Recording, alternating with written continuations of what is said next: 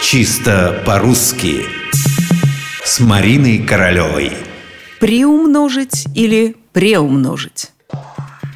Коллега задумался над словом «приумножить». Как, спрашивает, пишется «при умножить» или «преумножить»?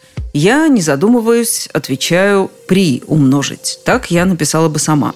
Коллега написал «при» и остановился. Нет, это слово кажется мне каким-то странным. Может быть, все-таки «пре»? Вроде я видел это слово написанным через «пре». Надо признать, что написание «пре» и «при» всегда считалось одним из самых сложных моментов в орфографии. Школьники его просто терпеть не могут. После того, как последние экзамены сданы, они стараются забыть эти приставки как кошмарный сон. Однако, как видим, не всем это удается. Если заглянуть в последнее издание словарей, мы обнаружим там следующую картину. Некоторые из них признают существование обоих слов и «преумножить» и «приумножить». Так поступает толковый словарь под редакцией Шведовой.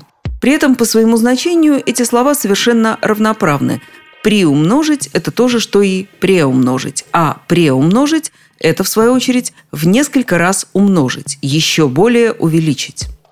Но это, надо сказать, единственный из современных словарей, которые приводят подобное написание.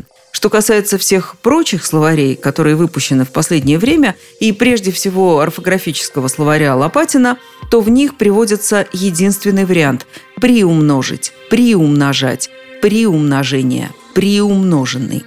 Та же история в словаре ударений Агеенко и Зарвы, только приумножение через «и». Хотя слово «преумножить» когда-то мирно сосуществовало со словом «приумножить», выжил только один орфографический вариант. Современной орфографической норме соответствует только вариант «приумножить». В принципе, только так и нужно писать.